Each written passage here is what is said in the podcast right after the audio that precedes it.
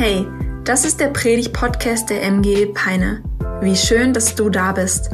Wir hoffen, dass die folgenden Episoden dich ermutigen, deinen Glauben ganz praktisch zu leben und hoffen, dass wir dich herausfordern können, deinen nächsten Schritt zu gehen. Und jetzt geht's los. Viel Spaß. Ja, vielen Dank. Ich darf ja direkt eine neue Predigtserie starten, und zwar die Predigtserie Was Geld spricht was Geld spricht. Und heute werden wir darüber reden, dass Geld spricht, zumindest unter einer göttlichen Perspektive, gib mich weg. Oha, das jetzt, wie komme ich hier wieder raus? Kann ich noch rechtzeitig weg? Kann ich mich irgendwo im Bistro in Sicherheit bringen? Nein, ich glaube, wenn du Geld so unter den Segen Gottes gebracht hast, sodass Gott damit arbeiten kann, dann spricht Geld tatsächlich, gib mich weg. Und jetzt muss man schon zugeben, dass dieser Satz nicht unbedingt gesellschaftlich für jeden Menschen Sinn ergeben wird. Also wenn du in, durch die Fußgängerzone läufst und schreist, Geld sagt, gib mich weg, dann sagen Leute vielleicht einerseits, ja klar, das stimmt, ne? weil ich will bestimmte Dinge haben. Und dann spricht Geld natürlich, gib mich weg, damit du das dafür bekommen kannst. Oder Geld spricht, du brauchst mehr von mir, deswegen musst du mich weggeben, du musst mich investieren, damit du am Ende noch mehr hast von mir, ja?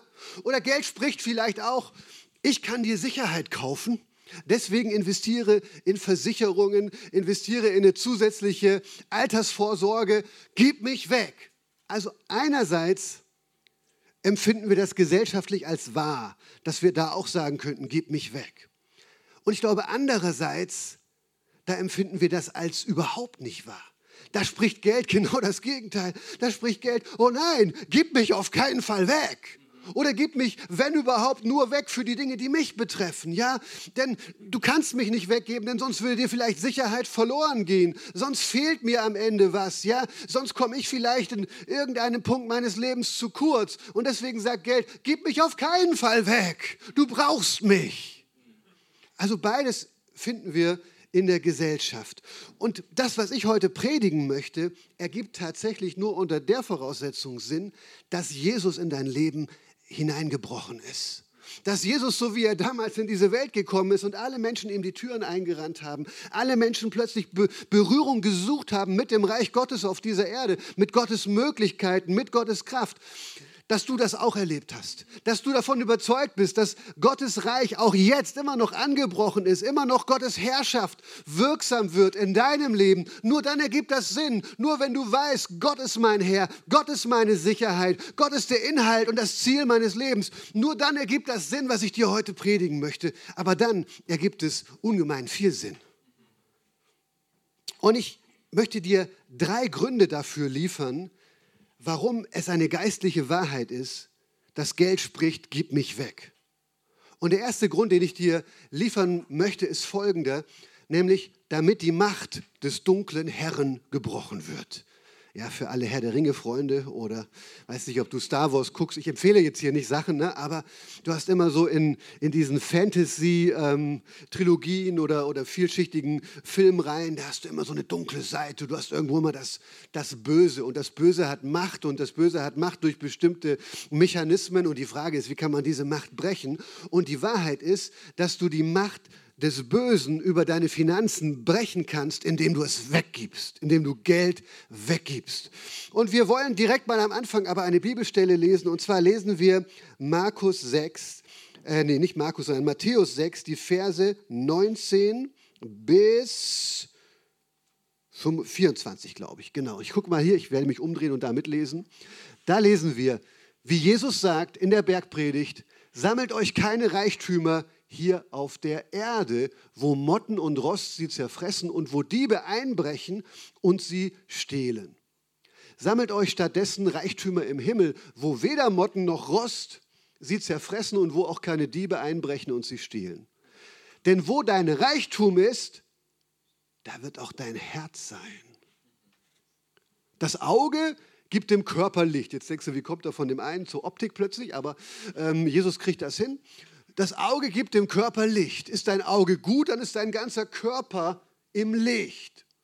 Ist dein Auge jedoch schlecht, dann ist dein, ganz, dein ganzer Körper im Finstern. Wenn nun das Licht in dir, weil das Auge schlecht ist, Finsternis ist, was für eine Finsternis wird das sein? Das wird die totale Finsternis sein, meint Jesus. Ein Mensch kann nicht zwei Herren dienen. Okay, wo kommen wir jetzt wieder hin? Er wird dem einen ergeben sein und den anderen abweisen. Für den einen wird er sich ganz einsetzen und den anderen wird er verachten. Ihr könnt nicht Gott dienen und zugleich dem Mammon. Und mit diesem letzten Gedanken möchte ich anfangen. Warum geben wir Geld weg, wenn wir Jesus nachfolgen, damit die Macht des dunklen Herrn gebrochen wird? Und Jesus sagt es eindeutig, ihr könnt nicht Gott dienen und zugleich dem Mammon. Und das müssen wir wissen, das ist kein Vorschlag.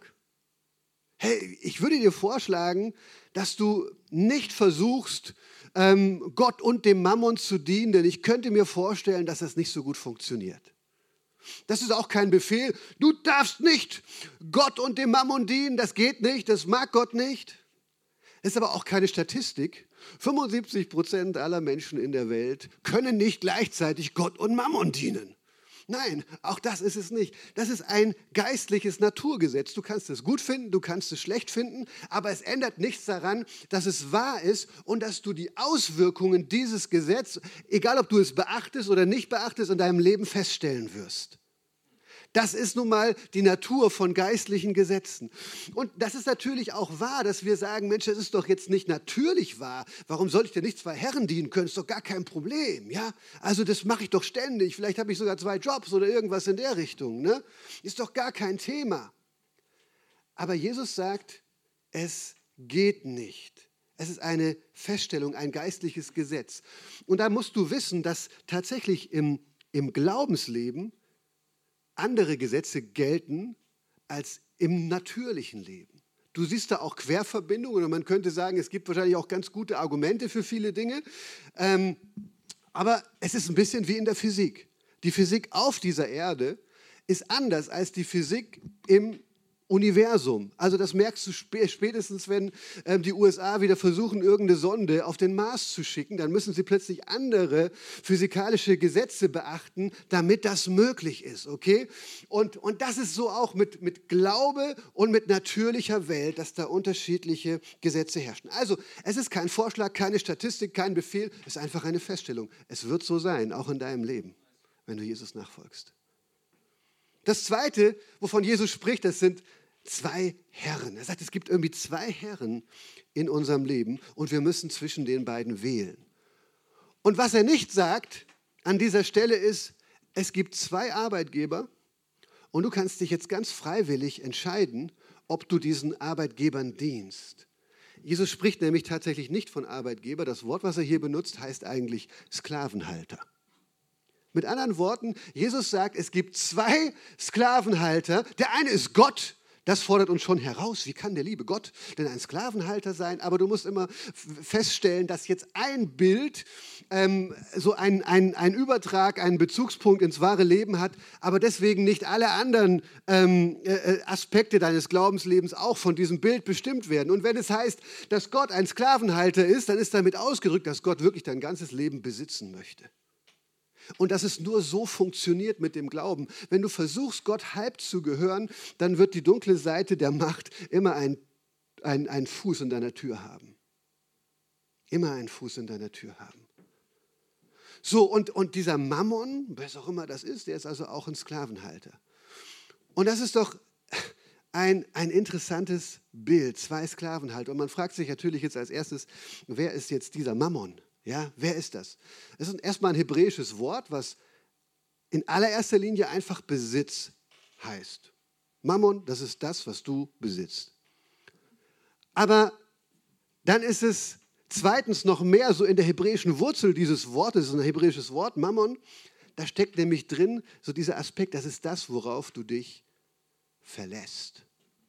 Und ich glaube, das ist so eine Eigenschaft von Besitz. Das ist die Stimme des Besitzes, die Stimme des Geldes, wie sie eigentlich in deinem Leben sprechen möchte. Hey, auf mich, da kannst du dich verlassen.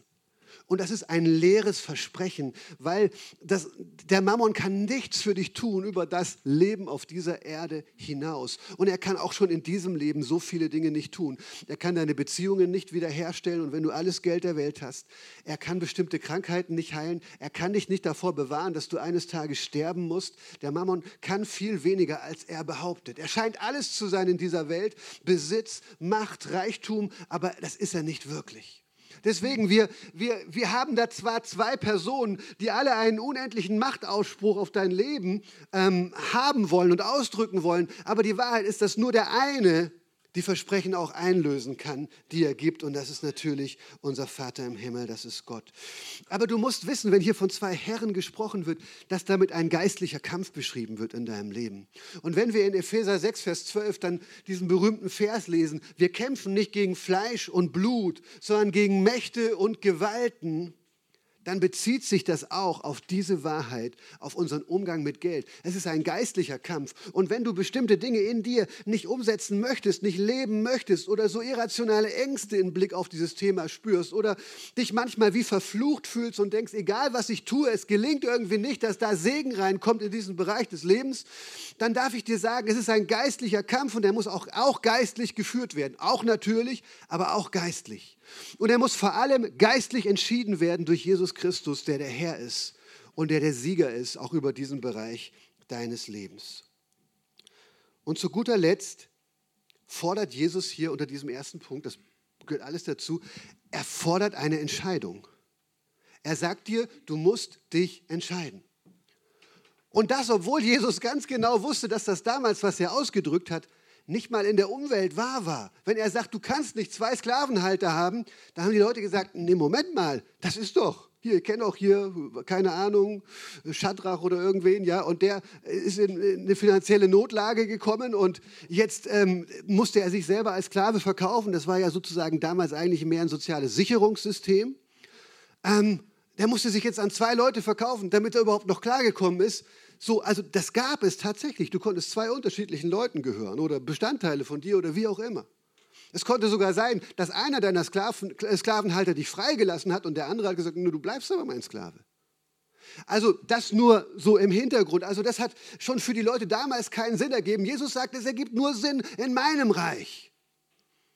Und wie, wie sollen wir das verstehen? Wieso? Ich kann, ich kann, doch, ich kann doch auch für, für meine Karriere leben, ich kann doch für Geld leben, ich kann doch für finanzielle Sicherheit leben. Ich muss mich doch nicht entscheiden, ich kann doch beides tun. Ich kann doch trotzdem Gott nachfolgen. Die Wahrheit ist, unterm Strich, wenn alles abgerechnet wird, dann kannst du es nicht. Denn die Frage ist, was passiert in dem Moment, wo du dich entscheiden musst? Was passiert dann? Ich sage dir mal ein praktisches Beispiel. Da ist jemand, der hat zwei Hobbys. Einerseits ist er klassischer Kerl, ja, und er spielt Fußball. Andererseits geht er neuestens, weil er manchmal Ninja Warrior im Fernsehen guckt, geht er klettern, bouldern, ja. Und der Bouldern ist mittwochs und Fußballspiele, weil Training ist am, am Donnerstag und das Spiel ist am Samstag oder am Sonntag, was weiß ich. Und er sagt sich, ich mache beides. Ich kann doch beides machen. Ich mache beides mit Leidenschaft. Aber die Wahrheit ist, dass irgendwann ein Tag kommt, wo ein Pokalspiel auf den Mittwoch angesetzt ist. Und jetzt ist die Frage, geht er klettern, wie er es immer gemacht hat, mit seinen Kumpels, oder ist er für sein Team da? Und er sagt natürlich, nein, ich kann auch meine Leute nicht hängen lassen. Wir müssen jetzt in diesem Pokal hier, wir spielen gegen die Eintracht oder so, äh, einmalige Gelegenheit, klar bin ich dabei. Das heißt, in diesen Momenten der Entscheidung wird sehr wohl sichtbar, wer dein Herr ist. Wer dein Herr ist. Und das könnte ja auch ein Blick auf auf, auf, auf Gemeinde und Gottesdienst zu sein. Ne? Also wo du sagst, so eigentlich will ich Jesus nachfolgen und deswegen möchte ich regelmäßig Teil von Gottesdiensten sein oder Teil von Kleingruppen sein und so weiter. Aber, aber wie ist das, wenn irgendwas anderes, ein privater Termin und so, und du sagst, oh, ja gut, dann bin ich jetzt halt mal zwei Wochen nicht da oder ähm, reicht ja vielleicht auch, wenn ich, wenn ich ein bis zweimal in der Woche, äh, im, im Monat irgendwie Teil von Gottesdiensten bin. Das müsste für Gott doch auch ausreichen. Ich will dir nur sagen, du triffst Entscheidungen. Und im Grunde gibst du einem Bereich deines Lebens Priorität und dem anderen nicht. Und das meint Jesus hier unterm Strich. Und man könnte auch fragen, noch eine zweite Frage, wo gehen am Ende mehr Ressourcen hin? Das zeigt ja vielleicht auch, wo deine letzte Loyalität liegt, oder? Das ist etwas, was Jesus hier hervorkitzelt. Und er sagt, wenn du dir das anschaust, dann siehst du ultimativ, wem du wirklich dienst in deinem Leben. Boah, was für ein herausfordernder Gedanke. Woran erkennen wir jetzt, dass der Mammon, dass der Besitz in unserem Leben zu viel Macht hat? Ich würde sagen, da gibt es drei Punkte. Erstens, er erscheint dir zu mächtig. Das habe ich schon kurz, kurz ausgedrückt. Du hast das Gefühl, hey, Jesus, er kann Tote auferwecken, er kann Kranke heilen, er kann vielleicht Ehen wiederherstellen. Aber egal, was ich tue, irgendwie diesen Bereich meines Lebens mit den Finanzen, mit dem Besitz, ich kriege ihn nicht in den Griff. Ich komme nicht, komm nicht in die schwarzen Zahlen. Ähm, ich, ich, ich, kann nicht anders, als immer mein Geld ähm, für das auszugeben, was, mir nun mal, was ich nun mal haben will und so weiter. Und vielleicht ich, treffe ich sogar dumme Entscheidungen, nehme Kredite auf, tu dies, tu das. Ähm, aber irgendwie kriegt er es nicht hin. Er erscheint mir zu mächtig. Und das Zweite, was passieren könnte, ist, dass er dir zu attraktiv erscheint. Dass du so innerlich merkst, natürlich folge ich Jesus. Und wenn man mich nach meinem Bekenntnis fragt, würde ich immer sagen, Jesus ist der Herr meines Lebens. Jesus ist die erste Liebe meines Lebens. Aber in der Praxis Oh, mir sind so viele Dinge so wichtig. Ich, ich, muss ständig an das nächste Projekt denken. Ich muss ständig denken, dass es schon wieder ein neues iPhone gibt. Ja? Ich muss ständig denken, dass ich noch keinen Urlaub für nächstes Jahr gebucht habe. Und wo, wo können wir dieses Mal hinfahren, fliegen oder irgendwas in der Art? Ich weiß nicht. Ich, es gibt so viele Dinge, die ich tun will. So viele Dinge, die ich erleben will. Wenn, wenn, wenn wirklich Jesus mein erster Herr ist, verpasse ich dann nicht ganz vieles? Nein, Mammon ist doch attraktiv. Ich kann mir so vieles dafür kaufen, von dem mir die Welt sagt, dass dass ich es brauche. Und das Dritte könnte sein, dass es uns leicht fällt, Nein zu Gott zu sagen im Blick auf unseren Besitz, aber sehr schwer fällt, Nein zu uns selbst zu sagen. Das sind mal so drei Dinge, die ich dir mitgeben möchte, wo du mal vielleicht für dich schauen kannst, wo du stehst. Und was ist jetzt die Lösung in diesen Fragen? Und hier müssen wir zunächst mal vom Evangelium herkommen. Wir glauben, dass unsere Lösung nicht darin liegt, dass wir versuchen, ein bisschen besser zu sein dass unsere Lösung nicht darin liegt, dass wir versuchen, uns ein bisschen mehr abzurackern oder dass wir uns selbst verdammen, dass wir immer wieder daran denken, wie viele schlechte Entscheidungen wir schon getroffen haben in diesem Bereich, dass wir vielleicht nicht nur Schulden haben, sondern eine Schuldenmentalität haben. Wir fühlen uns immer noch schuldig für all die Dinge, von denen uns Jesus schon freigesetzt hat. Martin hat das gerade angesprochen in der Lobpreiszeit. Nein, alte Dinge sind Vergangenheit, Dinge, die uns früher ausgemacht haben, Schubladen, in die man uns gesteckt hat, die gelten nicht mehr für uns. Wir sind Kinder Gottes. Gottes. Wir stehen unter dem Segen Gottes. Flüche in unserem Leben können gebrochen werden im Namen Jesus. Jesus ist auch stark genug, um den Riesen des Mammon in deinem Leben niederzustrecken. Und das ist wirklich so ein Gedanke, der mir beim, beim Vorbereiten gekommen ist, dieses alte Bild von David, der auf den Goliath losgeht oder mit seiner Steinschleuder und seinen fünf Kieselsteinen nur mit einer Schlinge. David war nicht bang, dieser Hirtenjunge betete und sang. Wer kennt das noch? Ich bin schon lange in der Gemeinde unterwegs, deswegen, ihr merkt es, jemand denkt sich gerade, oh Gott sei Dank kenne ich das nicht. Danke Herr, dass ich später zum Glauben gekommen bin und dass ich das nicht alles erleben musste. Das war, ich habe es geliebt, das war immer mein Moment. Und dann am Ende wollten wir mal der Riese sein und ist umgefallen. Ja, das war, das war fantastisch. Aber ähm, was will ich eigentlich damit sagen? Weißt du, wir, wir, wir hören diese Geschichte, David und, und Goliath, und wir denken uns, boah, das ist ein Vorbild für meinen Glauben ich will David sein. Ich will mir fünf Steine holen, ich will mir eine Schlinge holen und ich will den Riesen umlegen. Aber die Wahrheit ist, biblisch gesehen, ist der wahre David wer? Die Antwort, die immer richtig ist in der Kinderkirche, Jesus Christus. Auch David ist ein Prototyp auf das, was Jesus tun würde. Und wir müssen nicht selber diejenigen sein, allein, die den Riesen umlegen, sondern Jesus ist derjenige, der am Kreuz die Schleuder in die Hand genommen hat, die Steine in die Hand genommen hat und der den Riesen, jeden Riesen, jede unsichtbare Macht und Gewalt umgelegt hat in unserem Leben. Und deswegen will ich dir sagen, ich will, dass du heute Glauben mitnimmst, auch für diese Situation in deinem Leben. Auch wo du denkst, ich, wir, wir, wir, schaffen es einfach nicht, Ordnung reinzubekommen in unseren Bereich der Finanzen, will ich dir sagen, ähm, Jesus, Jesus will dir darin begegnen. Lass uns mal kurz die Augen schließen. Wenn du spürst, das beschreibt meine Situation, da ist ein Riese in meinem Leben und ich werde mit dem nicht fertig, Du musst dich jetzt nicht melden oder irgendwas, aber du kannst dein Herz öffnen. Und ich will für dich jetzt einfach beten, dass hier jetzt Kraft ausgeht von diesem Gebet und dass Dinge anfangen, anders zu werden. Vielleicht sogar, dass du aus, dieser, aus diesem Gebet heraus den, den Mut findest, jemand anderes mit hineinzunehmen in deine, in deine Kämpfe und ähm, vielleicht äh, in so eine Rechenschaftsbeziehung einzusteigen. Aber, aber als allererstes will ich wirklich geistliche Kraft über deinem Leben freisetzen im Namen Jesus. Herr, im Namen Jesus bete ich jetzt für all die Menschen, die sich angesprochen fühlen, die sagen, ich will in diesem Bereich wachsen, ich will, dass dieser Bereich geordnet ist, ich will, dass dieser Bereich auch dir dient und dass du ihn beherrschst. Ich bete, dass du jetzt mit deiner übernatürlichen Kraft reinkommst. Jesus, so wie du Kranke, auferweckt, äh, Kranke geheilt hast, Tote auferweckt hast, bete ich jetzt, dass du Menschen da berührst und das Leben hineinkommt in das, was bis jetzt tot gewesen ist. Ich sage im Namen Jesus, nein, du stehst unter keinem Fluch. Du bist nicht, du bist nicht verflucht, Geld zu verbrennen und keinen Segen davon zu bekommen, sondern im Namen Jesus darf das, darfst du wirklich frei werden, soll etwas Neues hineinkommen. Eine neue Grundlage für dein Leben soll heute gesetzt werden. Im Namen Jesus. Amen. Amen. Und das Zweite, was ich dir an dieser Stelle mitgeben möchte, ist, fang an zu geben. Es klingt total widersinnig. Vielleicht sind sogar Leute da und sagen, ich habe aber eigentlich ein bisschen Schwierigkeiten in meinem Leben mit dem Thema Geld. Es macht doch jetzt überhaupt keinen Sinn, dass ich anfange zu geben. Und die Wahrheit ist doch, weil es ein geistliches Prinzip ist weil es ein geistliches Prinzip ist. Ich weiß nicht, ob du deinen Zehnten gibst. Wir lernen das, glaube ich, meistens in den Gemeinden. Das heißt, 10 Prozent von deinen, von, deiner, von deinen Einkünften, die geben wir ins Reich Gottes. Nicht als ein Gesetz, wo du sagst, boah, jetzt sind wir wieder unter dem Gesetz oder irgendwas. Nein, sondern als ein Evangelium, das eigentlich sagt, Gott gehört sowieso alles von dir. 10 Prozent ist da ja eigentlich nicht besonders viel.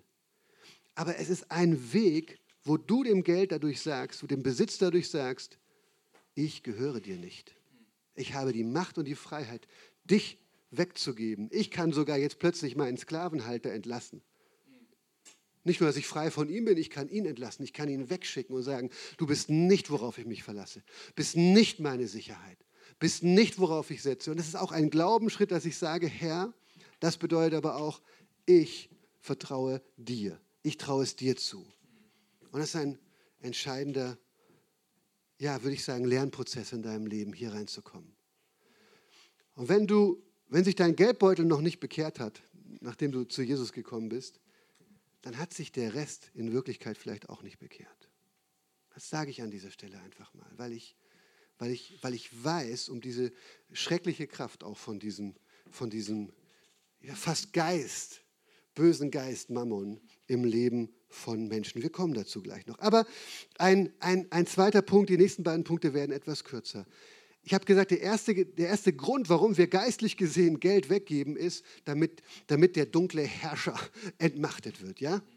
Der zweite Grund, warum wir Geld weggeben, ist, damit wir eine klare Vision für unser Leben bekommen.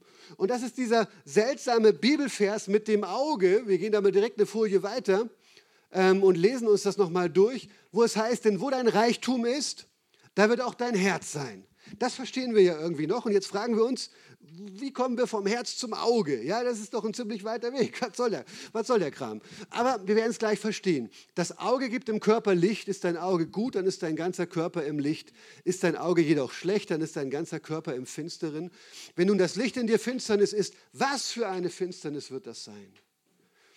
Es ist ganz simpel. Ausleger machen da manchmal viel zu viel Trara um diesen Bibelvers. Dieser Bibelvers ist nicht isoliert vom Rest. Das Thema ist Besitz. Das Thema ist der Schatz deines Lebens, die wirtschaftliche Situation, das, was dir gehört. Und dein Herz und dein Auge, die beschreiben sozusagen, was das mit dir machen kann. Reichtum und Besitz. Was haben Herz und Auge gemeinsam? Beide leiten dein Leben. Das Herz leitet dich von innen. Jesus sagt ja, alles, was dich irgendwie antreibt, auch alles Böse, alles Unreine, alles Dreckige, es kommt letztlich aus deinem Herzen, es kommt aus deinem Wesenszentrum, es kommt aus dem, was ganz tief in dir verankert ist, aus deiner ganzen Prägung, aus dem, was du gelernt hast, aus deiner Körperlichkeit, aus dem, alles, was sich hier in dir verdichtet, es kommt, es kommt von innen. Und deswegen ist die Frage, was, was pulsiert denn in dir? Was treibt dich denn an? Was sind denn die Überzeugungen, die du hast in deinem Leben? Was ist die Kraft deines Lebens? Das, macht, das wird entscheiden, wo dein Leben hingeht. Das Herz als, als Kraftwerk deines Lebens, als, als Schaltzentrale deines Lebens bestimmt über deinen Weg. Und das Auge, das ist so im Hebräischen der berühmte Parallelismus, also zwei Dinge sollen eigentlich was Ähnliches ausdrücken oder das Gleiche. Ja, das Auge hat eine, hat eine ähnliche Funktion für den Körper. Ne? Du siehst was, oh, ein Tisch. Also kann ich einen Schritt ähm, rummachen und ich muss nicht gegen den Tisch laufen, ja, weil das Auge mir Licht gibt und damit kann ich auch meinen Weg finden. Und das ist was, was Jesus hier eigentlich sagen möchte. Herz und, und, und Auge stehen beide für das, was dich leitet. Und er sagt im Grunde einfach das. Wenn Mammon, wenn Besitz, wenn Geld, wenn Karriere, wenn Macht, wenn was weiß ich, dein Leben bestimmen, dann tun sie das, weil sie ganz tief in deinem Herz verankert sind. Ja? Und wenn diese Dinge, wenn da einfach schon, sage ich mal, die falschen Dinge den zentralen Platz deines Herzens eingenommen haben, dann wird sich auch dein Leben entsprechend entwickeln. Dann bist du nicht in der Lage, bestimmte Dinge zu sehen dann bist du auf der anderen Seite nur in der Lage, einen, einen, einen, kleinen Ausschnitt zu sehen von dem, was Gott eigentlich in deinem Leben tun möchte. Von dem, was er durch dich, mit dir tun möchte. Von dem, was möglich ist, dadurch, dass sein Reich auch in dir zur Entfaltung kommt. Das ist das, was Jesus hier einfach sagen will. Und deswegen ist es eine ganz simple Sache. Wenn, wenn andere Dinge als Jesus, als Gott dein Leben regieren, dann wird dein Auge dunkel, dein Herz wird dunkel und du wirst nicht das Leben führen, zu dem du bestimmt bist.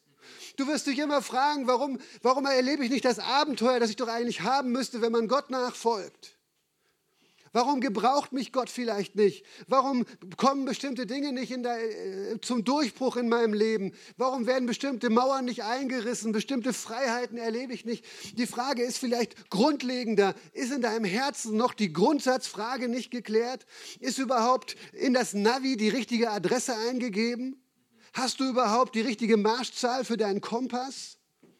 Das ist die entscheidende Frage und das wird etwas mit deinem Leben machen. Und hier möchte ich wirklich, wirklich geistlich etwas, was ich auch so während der Lobpreiszeit empfangen habe, hier mit euch, mit euch machen. Ihr Lieben, ähm, was sehen wir, wenn wir in diese Welt schauen?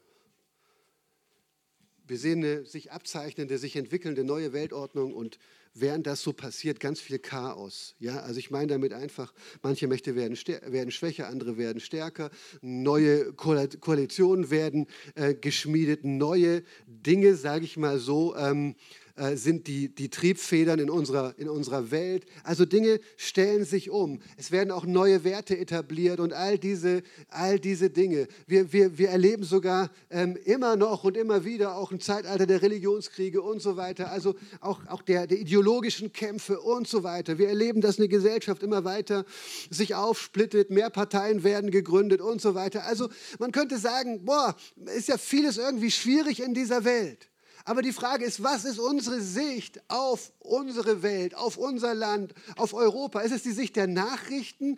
Ist das die Sicht irgendwie von Menschen, die Angst haben um uns herum? Ist das die Sicht von Menschen, die Angst nur um ihren Wohlstand haben? Oder ist es die Sicht von Menschen, die zum Reich Gottes gehören und sagen, wir sind diejenigen, die dafür sorgen können, dass Dinge anders werden? Weil Jesus Christus in uns lebt weil die Kraft des Heiligen Geistes in uns lebt, weil die Fähigkeit in jedem Einzelnen von uns lebt, vielleicht eine neue Gemeinde zu gründen. Jesus ist nicht auf dem Rückzug, das Reich Gottes ist nicht auf dem Rückzug. Jesus ist auf dem Vormarsch. Er möchte neue Kirchen gründen in diesem Land. Er möchte neue Menschen, auch die heidnischen überhaupt und die atheistischen und die hedonistischen, er möchte sie für sich gewinnen. Und er ist dazu in der Lage. Als Jesus auf diese Erde kam, da waren die Häuser, wo er gepredigt hat, immer voll. Als Jesus über irgendwelche Straßen gelaufen ist, da kamen die Menschen wie verrückt, haben ihn gepackt und nicht losgelassen, bis sie ihr Wunder bekommen haben, weil sie wussten, dieser Jesus, er ist, er ist die Gegenwart Gottes für uns. Er ist derjenige, durch den Gott wirkt, durch den er Menschen rettet, durch den er die Macht Gottes sichtbar macht. Ihr seid mir noch ein bisschen zu zurückhaltend. Ich finde das ziemlich cool, oder? Ist das, nicht, ist das nicht ein gewaltiges Potenzial in unserem Leben? Ihr Lieben, ich, ich merke das gerade, dass Gott neu seine Kraft geben will den Gemeinden. Ich habe das auch hier im Lobpreis gespürt. So habe ich euch noch nicht erlebt, seit ich hier zum Predigen komme. Und die Frage ist jetzt, wenn Gott anfängt, wieder Dinge zu tun, wenn er wieder anfängt, uns zu gebrauchen, wenn er anfängt, Wunder zu tun, Menschen zu heilen, Bekehrungen zu schenken, wenn deine Arbeitskollegen, Nachbarn, Freunde in den Gottesdienst sich einladen lassen, wie reagierst du darauf? Reagierst du als jemand darauf, der diese göttliche Sicht hat, weil, weil, sie von, weil, weil dein Herz dein Auge von Jesus regiert ist? Oder reagierst du zögerlich, zurückhaltend, vorsichtig, ängstlich darauf, weil ganz andere Dinge dein Herz bestimmen? Ihr Lieben, wir beten oft in Gemeinden, Herr, schenke uns Erweckung. Aber ich glaube, die meisten wollen es nicht. Soll ich euch die kürzeste Formel für Erweckung sagen? Erweckung gleich Chaos. Erweckung bedeutet, dass Gott sich anfängt, dich zu schnappen, dein Herz zu schnappen seine Dinge dir wichtig zu machen. Und dass du plötzlich anfängst, ganz leidenschaftlich und nachhaltig auf das zu reagieren, was Jesus sagt. Und ihr Lieben, das möchte ich wirklich in einem geistlichen Moment auch tun. Ich habe das in so einem inneren Bild gesehen, wie so einen Grenzstein, der verschoben werden soll heute Morgen.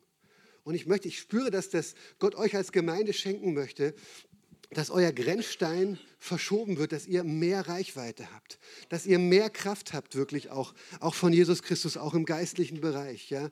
Und gleichzeitig habe ich auch einen Grabstein gesehen äh, und, und, und ich glaube auch, dass da wirklich Gott euch gebrauchen möchte, um Dinge neu zu machen, die absolut tot sind.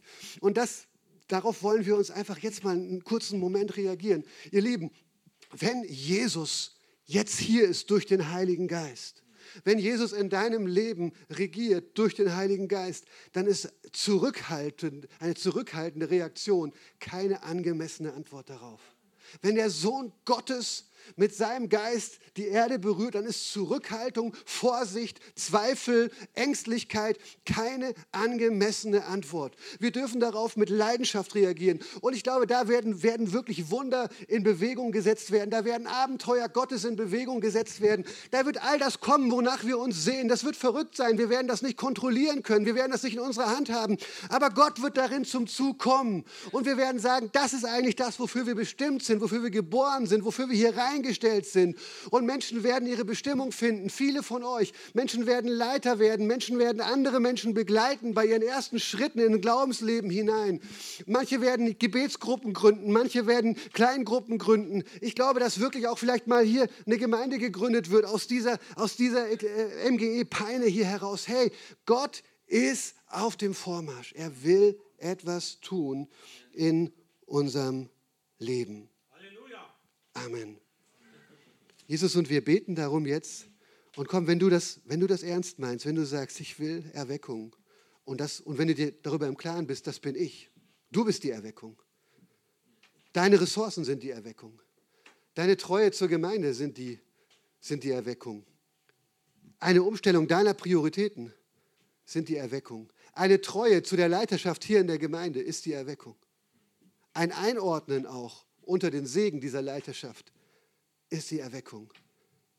Hey, dann fang doch an, Fang doch an, komm, wir laden mal jetzt gemeinsam Jesus ein und sagen, Jesus, komm, wir beten, dass du dieser Gemeinde dienst. Jesus, wir wollen uns eins machen, Herr, und wollen gemeinsam wirklich das, was du zugesagt hast, auch durch dieses Bild, wir wollen gemeinsam wirklich in einer, in einer geistlichen Bewegung, in einer geistlichen Einheit, wir wollen diesen Grenzstein verschieben, Herr Jesus, dass durch die MGE Peine jetzt wirklich der nächste Schritt eingeleitet wird, Herr, dass die nächsten Schritte gegangen werden, dass der nächste Segen erlebt werden kann, dass die nächste Welle der Bereitschaft da ist, Herr Jesus, sich dir zu weihen, sich dir hinzugeben und mutige Schritte zu gehen, Herr Jesus, kompromisslose Schritte zu gehen, auch im Blick auf die Nachfolge, Herr, auch Sünden vor dich zu bringen und zu bekennen und zu sagen, ich bleibe nicht bei dem, was ich mir schön geredet habe in meinem Leben, sondern ich, ich, ich komme zurück zu dem, was Gott als richtig ansieht. Ich komme zurück zu dem, was Gott tun will in meinem Leben.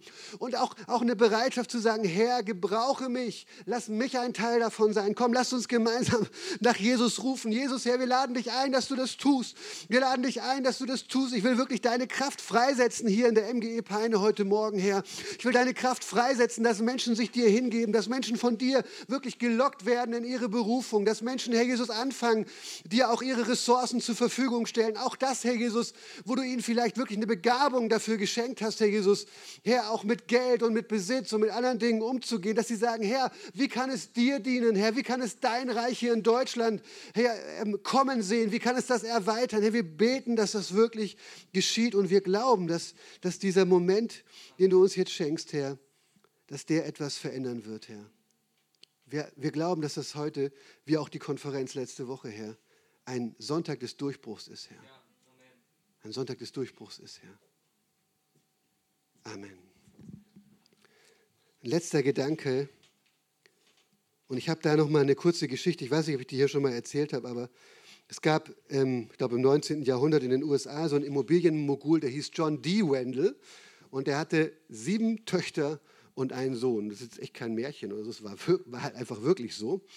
Und der Sohn hieß John D. Wendell, der hat das ganze Vermögen übernommen und die ganze Fürsorge für seine Schwestern und er hat sie alle daran gehindert zu heiraten, weil er nicht wollte, dass das Geld irgendwie dadurch diese Heiraten in falsche Hände gerät. Dass irgendwer sich einschleicht in die Familie, der es mit ihnen schlecht meinen könnte und sowas in der Richtung. Die haben ein Leben geführt, nur die ältesten Klamotten in ihrem Haus, die haben auf Elektrizität verzichtet, als sie dann kamen, kein Auto gekauft und nichts. Und am Ende ähm, sind sie alle nacheinander gestorben. Keiner hatte Kinder. Und die letzte stirbt, ich glaube, sie hieß Ella mit 71 oder 72 Jahren. Und das Einzige, was sie hinterlassen, ist Pudel Tobi. Nur Pudel Tobi war nicht erbberechtigt. Und so wird das ganze Vermögen zerschlagen und verteilt sich in alle Himmelsrichtungen. Guck mal, das ist doch das ist doch ein gutes Bild, wenn eine Vision auf die falschen Dinge ausgerichtet ist. Da führst du am Ende ein komisches Leben. Da führst du auch am Ende ein, ein Leben, was nicht von Großzügigkeit geprägt ist und du wirst selber unattraktiv dadurch. Und Menschen wollen sich gar nicht mit dir verbinden. Deine eigene Familie geht auf Abstand zu dir.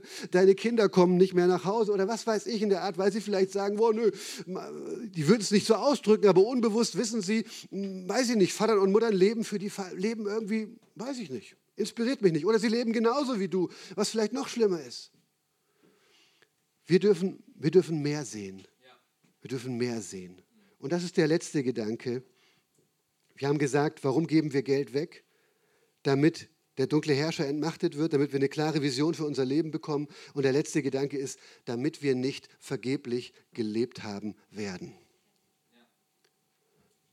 Und da lesen wir nochmal die Verse 19 und 20. Sammelt euch keine Reichtümer hier auf der Erde, wo Motten und Rost sie zerfressen und wo Diebe einbrechen und sie stehlen.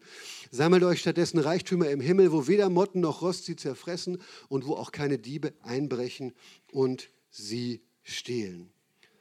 Man kann diese Verse ganz einfach zusammenfassen.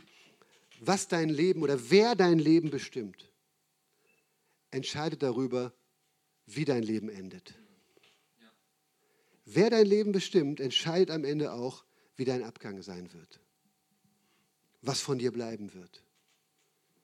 Man könnte es noch anders sagen, wer dein Leben bestimmt, entscheidet, ob deine Ressourcen sich mit der Ewigkeit verbinden. Denn das ist, was Jesus hier sagt. Durch den Glauben können wir unseren Schatz, unseren irdischen Besitz mit der Ewigkeit verbinden. Mammon, Besitz, Geld hat keine Möglichkeit, ewig zu werden, es sei denn, wir geben sie ihm. Ja? Es ist, ansonsten ist es völlig irdisch, aber wenn wir es ins Reich Gottes investieren, wenn wir es Jesus zur Verfügung stellen, dann kann unser Besitz ewig werden, dann kann er Teil des himmlischen Schatzes werden, dann kann es eine Investition sein in das, was durch dich in Ewigkeit geschieht, dass Menschen durch dich zum Glauben kommen, dass Menschen durch dich ähm, ähm, ermutigt werden, Hilfe bekommen, vielleicht auch durch deine Kohle, dass das Nötige lindert werden. All das kann sich niederschlagen auf die Ewigkeit. Und das ist so ein wichtiger Punkt. Wie lange geht Verwalterschaft? Denn wir sind alle Verwalter über unseren Besitz. Mehr nicht übrigens auch. Unser eigentlicher Besitz, der ist nämlich auch ewig. Unser eigentliches Erbteil wartet auf uns. Das wird auch ein konkretes Erbteil sein, so wie die, die neue Welt auch eine konkrete Welt sein wird und so weiter. Aber, aber, aber das ist ein wirklich entscheidender Punkt. Und ich sage dir, Verwalterschaft endet mit deinem letzten Atemzug. Spätestens. Wenn du unmündig wirst oder irgendwas anderes passiert, dann kann sie auch schon vorher enden. Weil du nicht mehr Herr deiner Sinne bist vielleicht und nicht mehr entscheiden kannst über das, was mit dein, deinem Besitz passiert. Was bedeutet das? Du hast die Möglichkeit, deinen Besitz mit der Ewigkeit zu verbinden, bis zu deinem letzten Atemzug. Danach nicht mehr. Danach nicht mehr. Und das ist, wir sagen das ja manchmal, oder? Wir sind alle darin gleich, niemand kann etwas mitnehmen. Niemand kann etwas mitnehmen. Aber eins können wir, wir können etwas vorausschicken. Aber nur so. Du kannst nicht im Nachhinein dein Leben bedauern und sagen, oh Herr, ich habe meine Prioritäten falsch gesetzt, gib mir noch mal Zugriff auf die Kohle, dann zahle ich sie noch mal ein auf das himmlische Konto. Nein. Verwalterschaft endet mit deinem letzten Atemzug. Du kannst nichts mitnehmen, aber du kannst etwas vorausschicken. Das ist fantastisch und ich glaube, so dürfen wir das sehen, dass wir unserem Besitz Ewigkeitscharakter, Ewigkeitswert geben können durch Jesus. 50 Cent, für die Älteren, das ist ein Rapper, hat mal gesagt, get rich or die trying. Also werde reich oder dann stirb wenigstens bei dem Versuch, ja? Ähm, es irgendwie zu, hinzukriegen. Und 50 Christ, also Jesus, der sagt was ganz anderes. Er sagt, get rich after dying. Ja, du kannst reich werden nach deinem, nach deinem Leben, für dein Leben nach dem Tod. Und das finde ich, das finde ich doch eine viel bessere Perspektive. Und hier ist die Frage, geht dein Besitz dir voraus? Wird dein Geld, dein Besitz dir auch vorausgegangen sein, wenn du stirbst? Und Leute, es geht ja nie darum, irgendwie für die wenigsten wird es darum gehen, alles wegzugeben. Aber es wird darum gehen, etwas wegzugeben. Es wird darum gehen, auf die Impulse Gottes in deinem Leben zu reagieren, da wo er dich ruft, da wo er dich ermutigt, großzügig zu leben, da wo er dich ermutigt, in, in, in Dinge zu investieren, die ihm wichtig sind, in Menschen zu investieren, die ihm wichtig sind, in die Kirche zu investieren, da zu reagieren und zu sagen, Herr, es gehört sowieso dir. Es soll mir vorausgehen, dass ich mich in Ewigkeit über meine Investitionen noch freuen kann. Damit will ich schließen. Und ich will mit dem Beispiel schließen und mit dem Aufruf schließen. Wir kennen vielleicht alle die Geschichte von Judas Iskariot, oder? Also selbst wenn wir die Bibel nicht gut kennen, wir wissen, dass einer von den zwölf Freunden von Jesus ihn am Ende verraten hat. Und was wissen wir über den? Er war der Kassenwart im Jesusverein, ja, und er hat da gerne reingegriffen und Geld für sich rausgenommen. Und was wissen wir noch über ihn?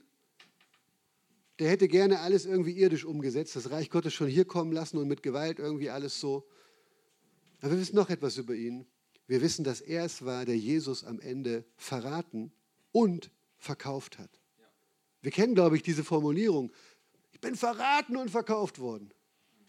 Aber sie kommt daher, dass es Jesus war, der zuallererst verraten und verkauft wurde. 30 Silberstücke und Judas Iskariot war bereit, seinen Freund, seinen Meister Jesus zu verraten. 30 Silberstücke, ein Monatslohn. 30 Silberstücke, interessanterweise auch der Wert eines durchschnittlichen Sklaven zu der damaligen Zeit. Und das zeigt etwas über die Prioritäten von Judas Iskariot. Und das zeigt etwas darüber, wie wahr das ist, was Jesus gesagt hat. Man kann nicht zwei Herren dienen, weil es Momente der Entscheidung geben wird. Und es gibt, gab in Judas Leben einen Moment der Entscheidung, wo er bereit war, das Kostbarste, was es in diesem Universum gibt, Jesus Christus, den Sohn Gottes, wie einen Sklaven zu sehen und ihn so zu verkaufen. Sklaven kaufe ich, verkaufe ich. Jesus kaufe ich, verkaufe ich. Und das zeigt, dass Jesus eben nicht in letzter Konsequenz der Herr seines Lebens geworden war, sondern dass er einen anderen Gott hatte, dem er nachgefolgt ist. Und deswegen will ich das nur nochmal sagen an dieser Stelle. Es geht wirklich um viel, wenn es um diese Fragen geht. Und ich möchte dich so einladen. Ich weiß nicht, ob heute Leute da sind, die noch keine Entscheidung für Jesus getroffen haben. Und ich weiß nicht, was, wer auf deiner Prioritätenliste vielleicht im Moment vor Jesus steht, wer dich noch daran hindert, eine Entscheidung für diesen Jesus zu treffen. Oder wer dich in der Vergangenheit gehindert hat, eine wirkliche Entscheidung für ihn zu treffen. Vielleicht hast du ein Lippenbekenntnis abgelegt, aber jetzt leidest du ständig darunter, dass irgendwie, ah, nee, da müsste ich jetzt ja auch noch das machen und da und da müsste ich jetzt, nee, will ich lieber, aber lieber mich hier investieren und so weiter. Aber lass mich dir das sagen, Judas hat am Ende bereut, was er getan hat. Das heißt, er schmiss den, dem Hohen Rat das Geld wieder vor die Füße und hat bereut, ich habe falsch gehandelt. Und trotzdem war der Weg in seinem Leben festgelegt. Trotzdem konnte er nicht mehr umkehren, konnte er nicht mehr zurück. Er, er, er war über den Punkt hinausgegangen. Und ich will dir sagen, diese, diese schreckliche Kraft, die hat wirklich das Geld in deinem Leben. In der Offenbarung, habt ihr ja auch gerade durchgenommen, oder? Da, da wird das Antichristliche mit zwei Bildern verglichen. Einmal mit einer Hure und einmal mit einem Biest aus dem Meer. Gibt noch mehr Bilder, aber das sind zwei. Vielleicht auch die wichtigsten. Und die Hure, die steht für das wirtschaftliche System dieser Welt und das Biest aus dem Meer steht für das politisch-militärische System dieser Welt. Und diese beiden hängen irgendwie miteinander zusammen. Ich glaube, es ist dann Kapitel 19 oder so, da ist dann das Tier und die Hure reitet drauf. Also irgendwie Wirtschaft reitet irgendwie auf dem Rücken der Politik und des Militärs. Und auf der anderen Seite zerlegt am Ende dieses Biest dann die Hure und zerreißt 10.000 Stücke und legt ihre Stadt in Schutt und Asche. Das sind so die Bilder, ja, Bildsprache bitte, ähm, aus dem Neuen Testament. Aber es zeigt eins, es ist das Hauptmittel mit des Satans, uns durch Besitz unter seine Herrschaft zu bekommen. Und er ist verführerisch damit. Er gibt sich attraktiv.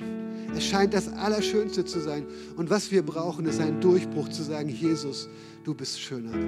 Wenn ich auf so vieles verzichten muss, aber ich habe dich, dann kann alles geschehen in meinem Leben. Dann habe ich immer genug. Dann kann ich mit Paulus sagen, ich bin arm und wir sind arm, aber wir machen doch viele reich. Wir sind traurig, aber wir trösten. Wir sind niedergeschlagen, aber doch nicht zu Boden gestreckt und bleiben da liegen. Wir haben eine andere Kraft in unserem Leben, eine andere Triebfeder. Wir sind in der Lage, ein anderes Leben zu führen. Wir sind in der Lage, auch mal ein Haus zu verkaufen und woanders hinzugehen, wo Jesus, oh, äh, wo Jesus uns hinruft, ja? Ich wollte schon gehen, ne? ich wollte schon, ah, ich wollte es direkt, direkt umsetzen. Ne? Aber ihr versteht, was ich meine. Und ich weiß doch gar nicht, was Jesus von dir konkret will am Ende. Aber ich glaube, du darfst ihm vertrauen, dass er der bessere Herr ist für dein Leben. Und deswegen möchte ich uns jetzt, jetzt, jetzt schließen wir noch mal die Augen. Ist jemand da, der heute eine, eine neue eine Entscheidung treffen möchte? Jesus, dir will ich nachfolgen.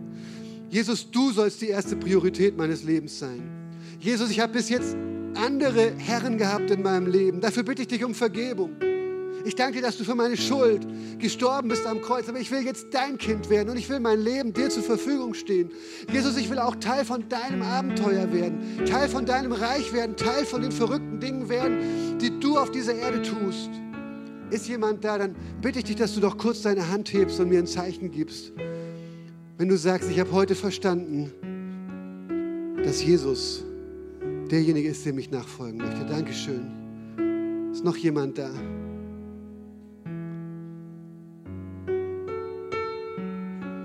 dann wollen wir gemeinsam beten.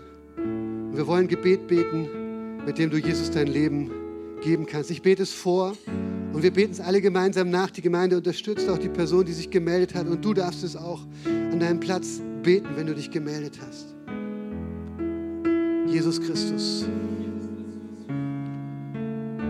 du bist das Kostbarste in meinem Leben. Ich möchte dich heute zur Priorität meines Lebens machen. Ich möchte dich um Vergebung bitten, dass ich bis jetzt andere Herren in meinem Leben hatte. Ich will dich um Vergebung bitten, dass ich für lächerliche Dinge gelebt habe. Und ich will sagen, ich will für dich leben, Jesus. Jesus, vergib mir meine Schuld. Jesus, mach mich zu deinem Kind. Jesus, gib mir deinen Heiligen Geist diese Kraft deines Reiches. Verändere mich. Herr Jesus, streck du die Riesen in meinem Leben nieder. Durch dich kann geschehen, was bis jetzt nicht geschehen konnte.